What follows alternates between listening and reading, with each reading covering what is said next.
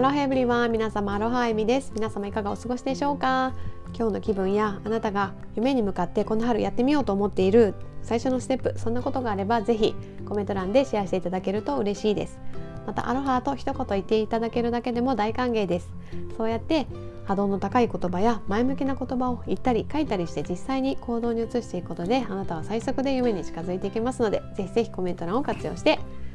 アウトプットしてみてくださいね。というわけで早速今日のテーマに入っていきたいと思うんですけれどもカヌーズで初サーフィンというテーマでお話していきたいと思います。先日の放送でサンディビーチの思い出というねあのテーマでお話しさせていただいてたんですけどもし聞いてない方はね是非概要欄に貼っているので聞いてほしいんですが、まあ、そのねサンディビーチで大変なね思いをした後に今度はねあのもっと穏やかな波のところに行きたいってねもう懇願してお願いしてそのねサンディビーチに連れて行かれたあのローカルのね男の子の友達にもう一回ねあの 再チャレンジということで別のねビーチに連れてってってことでお願いしたんですね。まあ、そしたらあのカヌーズっていうね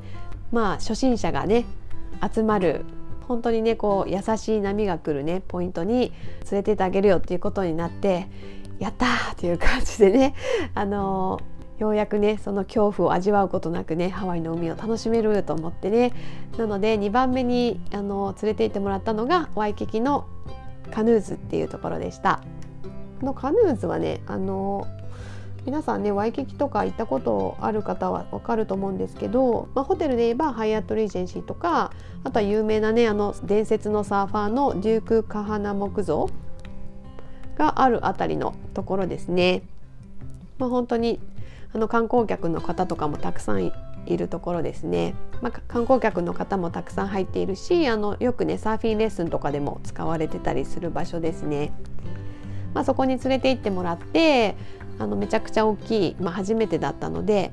ロングボード9フィートもうちょっと長いかな10フィート10フィートぐらいあるもうめちゃくちゃ安定した ロングボードを貸してくれてそれであの初めて試してみました。でまあそのお友達がめちゃくちゃ上手なサーファーだったのであの教え方もうまくてですねもう本当に3回目ぐらいでもうすぐ乗れたんですね、まあ、波も優しいし、まあ、そのお友達がちょっとプッシュしてくれたんですね。あのいいタイミングでこう波が来た時に、まあ、パドル私もやるんですけどちょっと慣れてないので下手くそじゃないですか。なのであのそのさらにねあのエキストラでプッシュしてくれたので、まあ、すぐにねあのボードが波の上を走り出してあ立てたみたいな感じでね あの結構あっさりサーフィンデビューできたっていう感じだったんですけど、まあ、それは本当にねそのハワイで一番優しいと言われるねスポットに行かしてもらったのとそのしっかりしたねボードを貸してもらえてさらにローカルのねサーファーのお友達があの上手に教えてくれたからだったんですけどなんかそのねあの成功体験からもうめちゃくちゃサーフィン楽しいってなってねあなんかサーファーの方がねもうあれだけやみつきになってサーフィンに繰り出すの分かるなってねその時にめちゃくちゃ思ったんですね。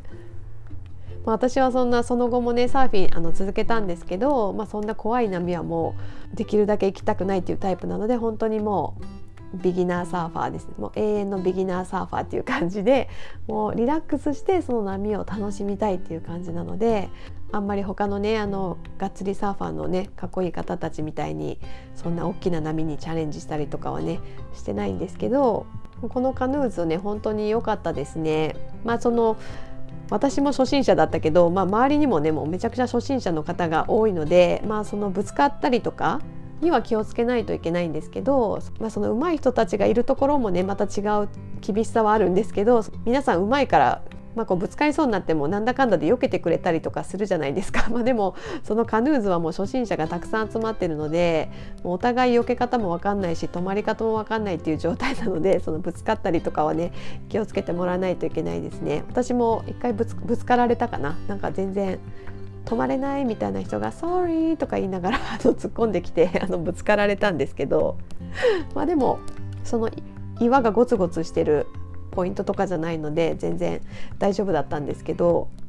まあね子供さんがこう浮き輪に乗ってプカプカっていたりとかもするのでこっちがね加害者にならないようにとかもねちょっと慣れないうちは気をつけた方がいいと思うし、まあ、できればそういったサーフィンの経験のある人に一緒に行ってもらうとかその初めはねサーフィンレッスンっていうのもあの基本的なことあのパドルの仕方からボードの上でどう立つかとかどのタイミングでこうパドル始めるとかね、まあ、いろんな基礎的なことを一通りは教えてくれるのでもしねサーフィンやってみたいっていう人はねワイキキでサーフィンレッスンするのもおすすめです。なんか住んでる間にねその隣のクイーンズっていうねポイントとかにもよく行ってたんですけどそこに入ってる時もねよくそのサーフィンの先生とかにね声かけられたりしてどこから来たの？みたいなあ住んでるんだみたいな感じでね会話をすることが結構あったんですけど、まあ、そんな感じであのやっぱりその観光客向けにサーフィンのレッスンしてるので基本的なね日本語は喋れる方が多いんですよね。なので全然英語ができなくても気負いせずにあのレッスン受けてみたらいいと思います。皆さん本当気さくなねあの先生方がそのワイキキのねあのサーフィンレッスンされてることはなんか皆さん気さくであの笑いも交えながらね楽しくレッスンされてる姿をよく見たのであなんかすごくおすすめだなと思いました。というわけでですね私のサーフィンデビューはハワイのカヌーズっていうねそのサーフポイントから始まりましたっていうお話でした。皆さんねもしサーフィンされたことがある方はどこでねデビューしたかとか教えてもらえたら嬉しいです。あとはねハワイでサーフィン楽しんだことあるよっていう方がいればあのここのねサーフィンスポットがお気に入りだよとかねそういったことも教えてもらえると嬉しいです。こんな話してるとね早くねハワイ行きたいなハワイでまたサーフィンしたいなって思ってしまいますね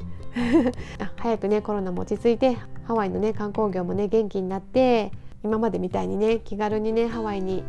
リフレッシュしに行けるようになってほしいですね。というわけで皆様今日もハッピーでアロハな一日をお送りください。ではでは。